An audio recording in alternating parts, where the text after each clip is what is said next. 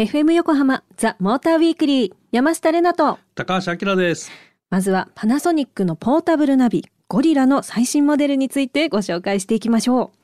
う。今回実際に最新のポータブルナビゴリラをお借りできたので明さんとドライブしてきました。まずはその模様をお聞きください。今日はパナソニックのポータブルナビ新型ゴリラをお借りしていますとにかくポータブルということで設置が簡単なのでぜひやってみてくださいとのことなので実際にやってみたいと思います。土台なんですけど大きな吸盤でダッシュボードに簡単に取り付けられるようになっています。でまずその土台につけていこうと思います。おはまりました。電源入れていきます。はいつきました。えこれでナビが使えるんですね。めちゃめちゃ簡単。では無事に設置が完了したので次は目的地を設定していきたいと思います。行く先はもちろん FM 横浜のある横浜ランドマークタワー。ということで早速操作の方をしていきます。あなんかもう絵がついててどこに何があるってパッとわかる感じのいいですねこの操作のしやすい感じ。目的地にする。早い。を通るルートです。実際の標識や交通規則に従って運転してください。という間でしたねっていうことであきらさんに運転してもらって目的地の方まで向かっていきたいと思います。はいはい。じゃあアッシーくんやります。よろしくお願いしますアッシーくんというワードがちょっと面白かったんですけど。あの、はい、ゴリラの話ですね、うんはい、あの今回お借りしたのがその6月に登場したゴリラ最上位モデル CNG1400VD というモデルだったんですけど、うん、あの初めて本当にポータブルナビっていうのは触りまして、うん、今回のはそのタッチパネルがすごく反応が良くて、うん、あの私ちょっと爪が今長い状態なんですけど、うんうん、指でも爪でも時差なくちゃんと反応してくれるんでこの打ちたいのに入らないみたいな。タイムラグがイライラするよねあれね、うん、急いでる時とかあるんですけど、うん、なかったりとか、うんうん、しかもその取り付けも簡単ということで、まあ、あの土台にセットする時の,、あの感触がカチッとはまる感じ？大好きだったんですけど あのホームビデオのバッテリーをこうスライドで充電器に挿すみたいな昔あったじゃないですか。あはいはい、ああいう感じの気持ちよさがあって あのそこが個人的に気に入りました。なんか面白いところにこう なんとなく金銭がそこにあるって感じそういうことですかね。でもまあとにかく設置が簡単っていうことが分かりまして、うん、でまあそういうメリットは体感ができたんですけどそのポータブルナビの良さっていうのは他にあるんでしょうか、うん、あそうだね。あの、うん、なんか検索もすごい早かったりなんかしたじゃない,、はいはいはいはい、だからねこういろんなメリットがあると思うんで、うんうん、ちょっと今夜はねナビに詳しい友達なんですけどね。友達が。ITS エヴァンジェリストを名乗ってるですね。ナビエル高山さん。ナビエルさん。あれ？ご紹介します、はい、高山さん。はい。こんばんは。えー、こんばんは、どうも。こんばんは。えっ、ー、と、ITS エヴァンジェリストでカーコメンテーターをやっております、えー、高山聖寛と申します。よろしくお願いします。お願いします。山下さん、はじめまして。はじめまして。今日はよろしくお願いいたします。山下と申します。はい。じゃあ、早速、高山さんにもう早速ズバリお聞きしたいのですが、そのポータブルのナビの良さについて教えてください。そうですね。簡単に言うと、まさにあの、取り付けが楽なんですよね。本当そうでした。まあ、あとは、ゴリラって実は今年はもう25年経つんですけど、おましたが、えー、でずっとまあ進化してるんですけど、はい、操作が簡単なんで、うん、まあ、年齢層の高い方にも人気が高いんですね。ですね、えー、きっと、えー、はい、パッと、パッと直感でできるっていうのがあって、うんうんうん、そんな中で最近こう、高齢者ドライバー問題ってあるじゃないですか。うん。はい、あのちょっと逆走するとか、うんまあ、そういうものに関しても、まあ、逆走したときにアラームと画面に警告を流したりしてくれるんで、逆走を検知するんですね。そうなんです。逆走検知があるんで、で、あと一番大きいのは、これ専用機なんですよね。うんえー、スマホでもできることはあるんですよ。うん、で専用機はやっぱり、もうこれから夏暑いですよね。うん、もうインパネとか60度とか、えー、どんどんいっちゃいますよね。なんですけど、あのやっぱり専用機なんで、耐熱とか、まあ、逆に寒いのもそうなんですけども、耐久性の部分ではやっぱり専専用機にはちょっとかなわないので、スマホは。そういう部分とか、専用機ならではのその精度が高いっていうのが、やっぱりポイントになってきますね。ああ、制度っていうと、はい、あの自社位置制度ですかね。そうですね、自社位置制度ですね。はい。ね、スマホナビではすぐ途切れちゃったりとか結構大変な思いするんですけどそ、ねえ。ー、んなあの自社位置制度の良さを実際に試してきたので、はい、一緒にお聞きください、はい、今順調にナビの案内で走っているんですけどあのすごい温泉案内がいいところで来てくれる感じがありまして曲がる時間もなく左方向ですの時がここでいいのかな？あれ？ここかな？って悩んでる時にちょうどいい具合に合いの手入れてくれるのですごい迷わずスムーズに来れている感じがします。で間もなくトンネルになるんですけどよくスマホアプリのナビゲーションって迷子になったりそこでルート案内が途切れちゃったりするんですけどこのゴリラさんはどのように表示してくれるのかちょっと見ていきたいと思います。今トンネルに入りました。あのー、トンネル入ると、はい、GPS 信号が拾えなくなってねスマホのナビだと止まっちゃうのよ、はいはい、うんうん、でこれだとちゃんと動いてるでしょ？本当だ。全然変わらず動いてますね。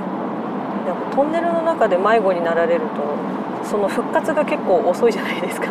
でまたその検索中とかなっちゃって。あれって結構ねフラストレーションだったりするんですけど、うん、いいですねこれは、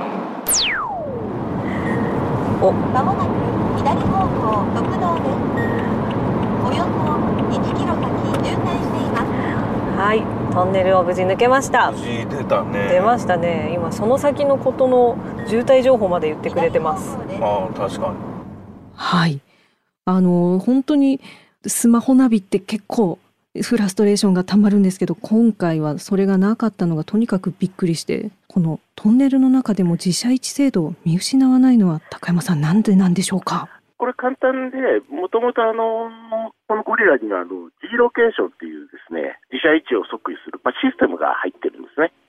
であの G ロケーションっていうのはまあ全体総称で GPS だけじゃなくて、まあ、全部で最大で55かな？うんの衛星が取れるので、まあ、本当に一般道とか、あ。と、えビルの間なんてはちょっと弱いんですよね、うんそういうところなんかでも自社位置をしっかり捉えてくれるっていうメリット。が大きいですね。そうなんですよ、まあ、まあ、最大で受信できる量なんですけど、はい、でもう一つやって、まあ、渋滞の話があったんですけど、はい、あのまあ、ビックスワイドっていうのは、まあ、今まで渋滞の情報をこう出すビックスの、まあ、進化版というか、もう時間は経ってるんですけれども、うん、今実はですね、あの、今年の4月から一応予定で9月まで実証実験みたいなのやってまして、うん、よりこのビックスワイドの精度とかですね、うん、高まる予定なんですよ、今でも十分使えるんですけども、でゴリラの場合はあの空いてルート案内っていうのがゴリラに入ってるんですけど、はいはい、あの今まで走ってる道と、こっちから行ったらこのぐらい速いよっていうのが同時にパッと見れるんですよ。なるほど。で。で、僕はあの渋滞強度って言ってるんですけど、強さなんですけど、はい、これをあの3段階で選べるんですね。あでその強度を低にすると、多少の渋滞は、そうそう。あのしててもあんまりあの、うん、反応しなかったり、なるほどなるほど。あ、面白いですね。そうそれはまあ多分デフォルトは真ん中でいいと思うんですけど、うん。ええ、あの僕実は去年のモデルを持ってるんですけど、うん、もう絶対一番強い方ですね。高度ですね。ええー、ありがたいです。1分として止まっていたくない人ですね。いや、そうです。そういうせっかちなんですいません。はい。まあそんなわけですごい、あの、55の衛星からとか、とにかく快適にドライブができました。というわけで最後にこちらをお聞きください。はい。無事に今ランドマークタワーに着きました、はい、運転ありがとうございましたはいお役目 ごご苦労。ご苦労だった、はい。えー、地図今見てるんですけど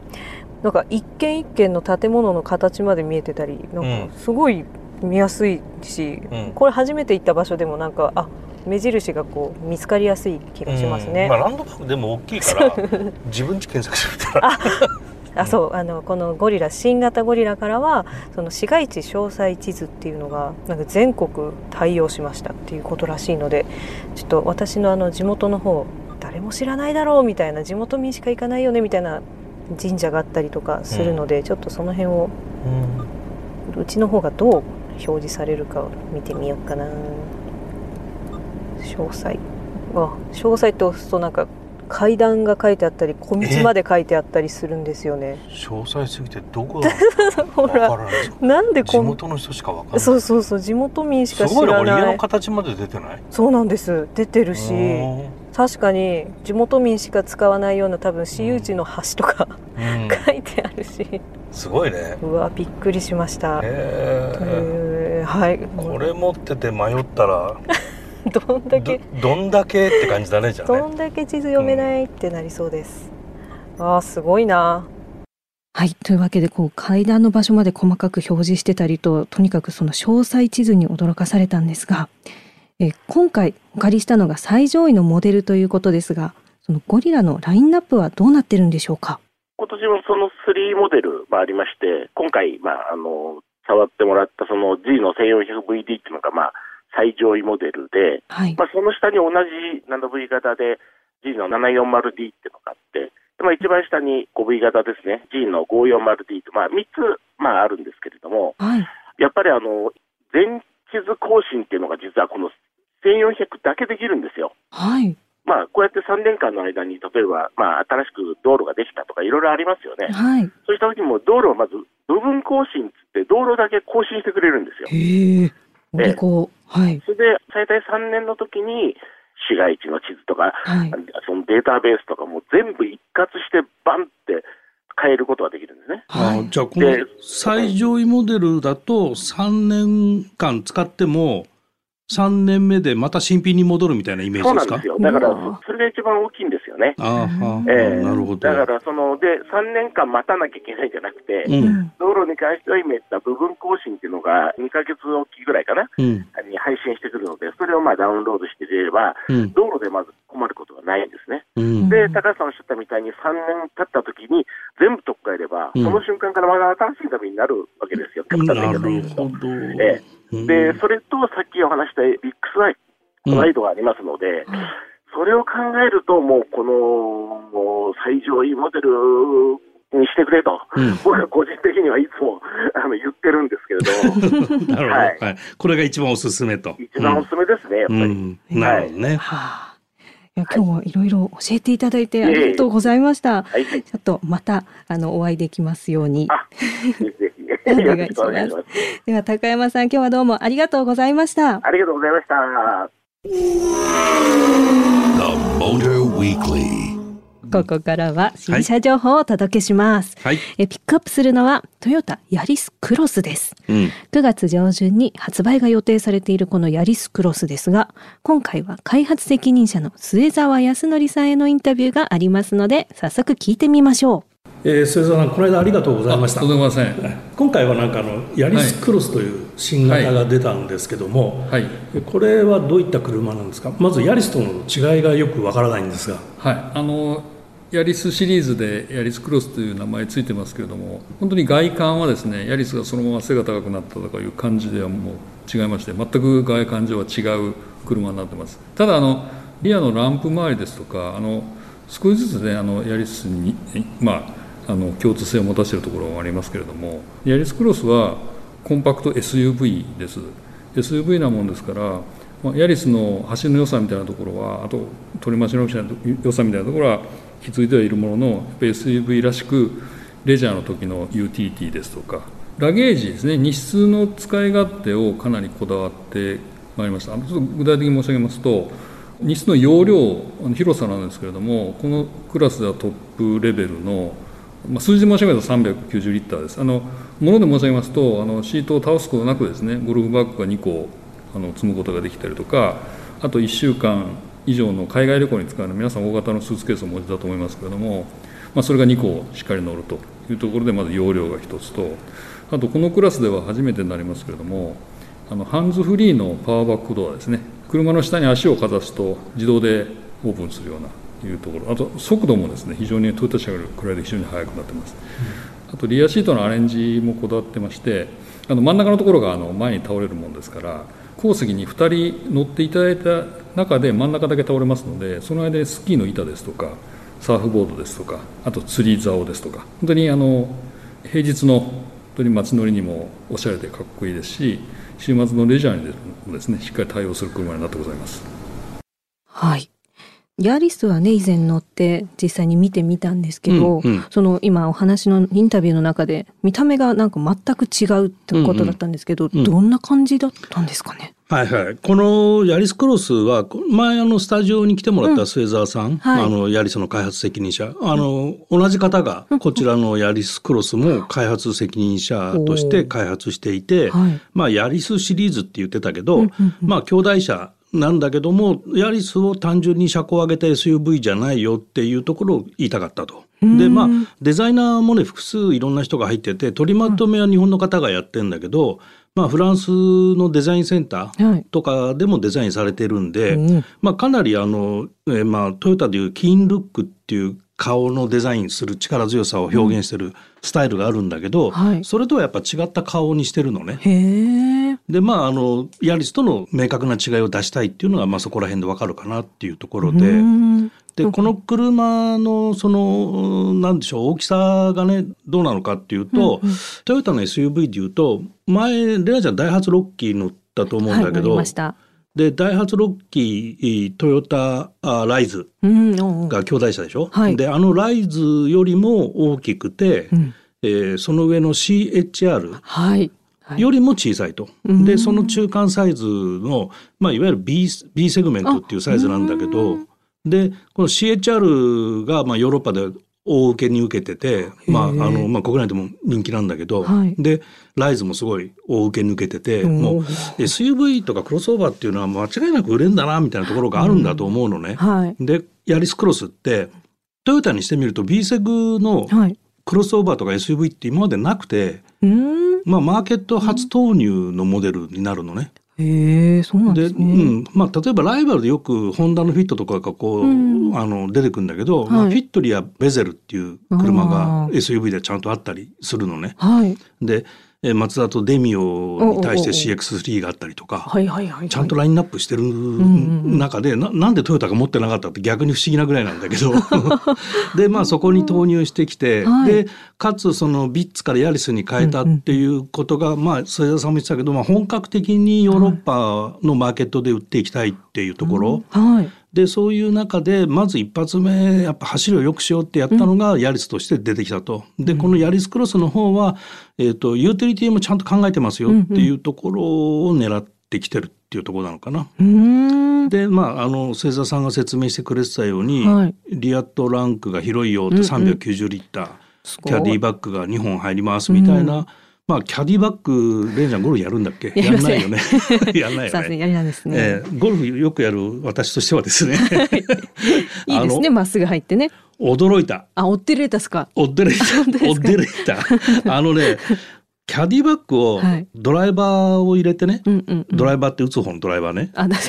我々じゃなくて。分かってるって。分かってなかったです。はい、あのドライバーを入れたキャディバッグで、真横にして2本横積みにできるのよ。でパートレーンが、まあ、ヤリスと同じで1.5の NA と、はい、1.NA ってわかるかな？なんかどっか覚えてます、ね、はい。自然吸気エンジン。あ自然はい。それとあとハイブリッド、でハイブリッドの方は若干こうあの荷室が狭くなるんでキャディバッグはよ1本しか真横には積めないんだけどまあそんでも1本積めれば十分っていうね、うん、何個も持ってないですから、ちなみに何個も持ってないけど複数で行くじゃん。あ、そっかそっかそっか。一人では行かないわ。ちなみにおいくらぐらいで買えるんでしょうか？これねまだ正式発表されてないんでわかんないんだけど、はい、まあホンダベゼルが210万ぐらいからまあ290万とか。うんうんうん大体そのくらいの幅の車両価格なんで、うんはい、まあ当然そこにぶつかってくる金額の設定だろうなっていうふうには想像できると思うけどね。うん、でこれあの FF と4駆とそれぞれあるので、お好きなモデルをと。でこれねあの、試乗もさせてもらったんだけど、はい、ちょっとサーキットだけだったんで、ちょっとね試乗インプレッションとか語るにはちょっと条件が厳しい、厳しいっていうかその限界性能の話しかできないんで。ちょっとあの行動試乗会がこの先あるだろうからそこで乗った時にまた皆さんにお伝えしようかなと思います。うんうん、私も乗りたいと思ってます。さあ、モーターウィークリーエンディングのお時間となりました。番組では引き続き車への疑問、質問、またこんなテーマでやってほしいなど皆さんからのメッセージをお待ちしていますメッセージはメールアドレス tm アットマーク fm 横浜 .jp tm アットマーク fm 横浜 .jp まで。ツイッターではハッシュタグモーターウィークリー847でつぶやいてください。さあ今夜はパナソニックのポータブルナビゴリラとトヨタヤリスクロスについてお届けしました。あのポータブルナビってさ、はい、例えば中古車買った人、うん、でナビ情報古くて参ったなっていう経験多分あると思うんだけど海の上走っちゃうよね、はい、うん、だからまあそういう人とかにすごくいいと思うしもちろんフルナビを変える人はもちろんそれで問題ないんだけど、まあそういう使い方がすごくいいなっていうのとあとイタ車フランス車。イタフラの車って今でもこうナビってね標準装備してないケースが多いのよ。えー、面白い、うん、ついてないモデルが多い。フランスとかイタリア実際に行くと、はい、みんなポータブルナビ使ってるの向こうの人も。でなんでこんな PND 使ってんのかなと思ったら、うん、大きいナビ立派なのつけてると盗まれちゃう。日本の発想をはるかに超えてきましたね。だから脱着可能で簡単に脱着できて、はい、あのちゃんと地図をスマホじゃなくて、スマホより正確に案内してくれる PLD が大人気なるほど。じゃ降りるたびに「はいしまって」っていうもうそうそうそう。そうあと昔は顔オーディオも脱着式だったよ、はい、えー、本当 2D がそのままパカって抜けるの。マジっすか、うん、そうそういうな盗まれちゃうから？盗まれちゃうから。そんなこと言ったらじゃあタイヤもハンドルもみたいになっちゃいますけどね。ね。まあ日本はね盗まれる心配はまずないと思うけどこのでも脱着がさっきあの高山さんも言ってたけど、はい、複数台乗り継ぐ人とか、中古車とか、はい、まあ本当そういう人たちにはねもってこいの、うんうんうん。ベリーグッド。 very good 商品です、はい、はい、ゴリラさんとトヨタヤリスクロスでした。ということでここまでのお相手は山下れなと高橋明でした。また来週